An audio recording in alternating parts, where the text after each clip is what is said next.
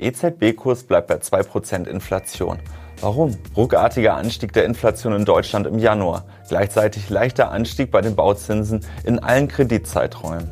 Willkommen zum ImmoScout24 Zinskommentar. Man kann es getrost als das Comeback des Jahres bezeichnen. Mario Draghi, der ehemalige Chef der Europäischen Zentralbank, ist neuer Ministerpräsident von Italien. Was für ein Coup. Wir haben es ja immer gewusst, werden seine Kritiker jetzt sagen. Denn als er noch Präsident der EZB war, stand er mehr als einmal unter dem Verdacht, mit seiner Geldpolitik nicht nur den Euro, sondern auch die angeschlagene italienische Wirtschaft zu stützen. Dass Draghi nun nach seinem Karriereende bei der EZB in Italien die Regierungsverantwortung übernimmt, werden ihm einige wohl übel nehmen. Die von Draghi in seiner berühmten Whatever It Takes Rede gestartete Politik, die gemeinsame Währung mitten in der Euro-Schuldenkrise des Jahres 2012 zu retten, prägt die EZB-Politik auch unter ihrer neuen Chefin Christine Lagarde. In der Pressekonferenz zu ihrer letzten Zinssitzung am 21. Januar formulierte die EZB es so. Wir gehen davon aus, dass die Leitzinsen so lange auf ihrem aktuellen oder einem niedrigeren Niveau bleiben werden, bis wir feststellen, dass sich die Inflationsaussichten in unserem Projektionszeitraum um deutlich einem Niveau annähern, das hinreichend nah, aber unter 2% liegt und dass sich diese Annäherung in der Dynamik der zugrunde liegenden Inflation durchgängig widerspiegelt. Das klingt kompliziert, spiegelt aber das seit Jahren ausgegebene Ziel der EZB wider, die Inflation in die Nähe von 2% zu hieven. Warum eigentlich 2%? Das ist keine magische Formel, sondern einfach ein Sicherheitspuffer, der sich aus mehreren Gründen ergibt. In der EU gibt es viele Länder mit vielen unterschiedlichen Inflationsraten. Beispielsweise betrug sie im Dezember 2020 laut Eurostat im Vergleich zum Vorjahresmonat in Griechenland minus 2,4 Prozent, in Deutschland minus 0,7 Prozent und in der Slowakei sogar plus 1,6 Prozent. Eine ziemliche Bandbreite. Für die gesamte Eurozone ergab sich ein Wert von minus 0,3 Prozent. Die unterschiedlichen Inflationsraten sollen aber von einer einheitlichen Geldpolitik gemanagt werden. So ergibt sich ein höheres Inflationsziel als Null mit dem eingangs erwähnten Sicherheitspuffer. Auf diese Weise versucht die EZB zu verhindern, dass auch nur ein Land in die Deflation rutscht. Davor hat man in der EZB schließlich besonders viel Angst. Inflation bedeutet, die Preise steigen. Deflation ist das Gegenteil. Deflation bedeutet aber auch, in Erwartung weiterer sinkender Preise halten die Menschen Ausgaben zurück.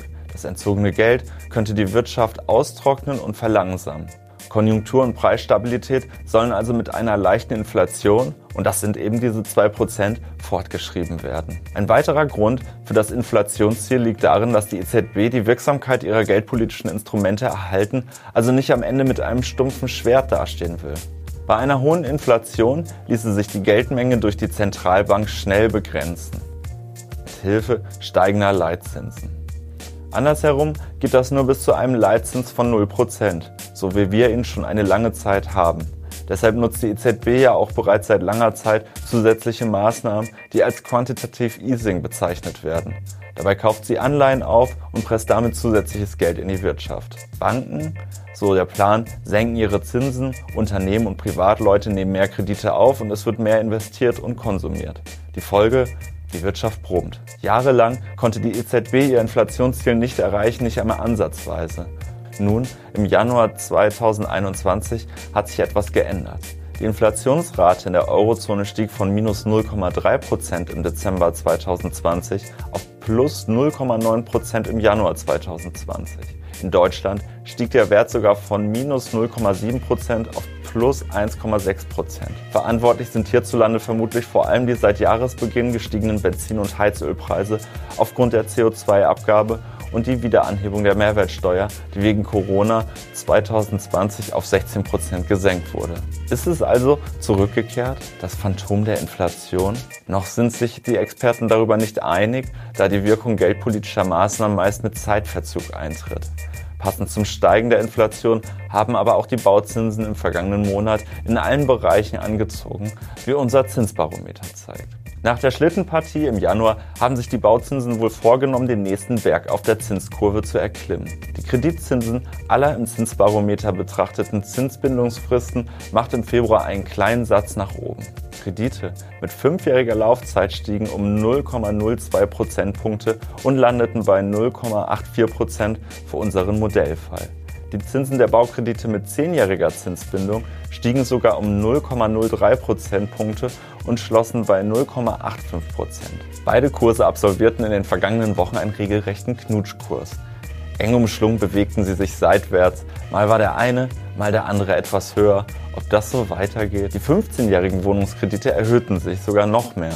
Um 0,04 Prozentpunkte ging es auf 1,14 Prozent rauf etwas bescheidener, nämlich mit einem Plus von 0,03 Prozentpunkten im Vergleich zum letzten Monat erhöhten sich die 20-jährigen Darlehen auf 1,26 Prozent. Damit sind wir am Ende des ImmoScout24 Zinskommentars. Habt ihr Fragen an uns, Lob, Anregungen oder Kritik, dann schickt uns gerne eine E-Mail an podcast.scout24.com. Ihr könnt uns aber auch einfach einen Kommentar hinterlassen wenn euch unser Video gefällt, gebt uns gerne einen Daumen hoch und abonniert unseren Kanal. Und wenn ihr wissen wollt, wie es mit den Bauzinsen weitergeht und was das für den Immobilienkauf bedeutet, dann schaut euch den nächsten Zinskommentar in einem Monat an. Bis dann.